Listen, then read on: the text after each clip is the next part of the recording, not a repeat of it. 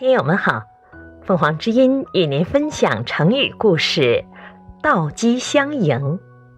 解释：机，鞋。古人居家脱鞋席地而坐，急于迎客，将鞋穿倒，形容热情欢迎宾客。东汉时的大文学家、书法家蔡邕，家里时常宾客迎门。有一天，家人报告说，来了一个叫王粲的客人。蔡邕一听此名，慌忙跑出去迎接，急得把鞋都穿倒了。王粲进入客厅后，大家几乎惊呆了。